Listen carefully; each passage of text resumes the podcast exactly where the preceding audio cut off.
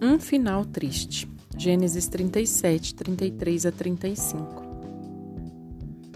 Jacó a reconheceu e disse: Sim, é a túnica do meu filho.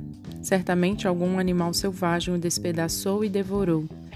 Então, em sinal de tristeza, Jacó rasgou as suas roupas e vestiu roupas de luto.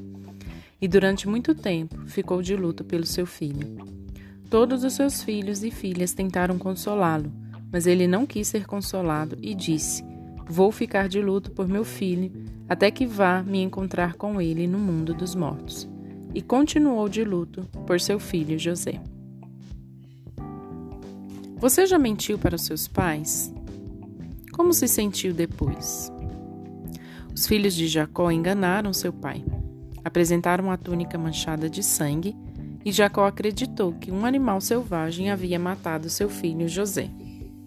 Com isso, seu coração se encheu de grande tristeza e ele chorou a morte do seu amado filho por muito tempo. Os demais filhos tentavam consolar o pai, mas ele recusava ser consolado. A vida do idoso Jacó se tornou em tristeza e dor. Essa é a primeira parte da história da vida de José.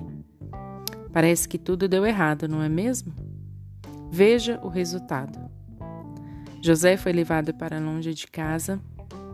Jacó não parava de chorar e os irmãos tiveram que conviver com a sua culpa.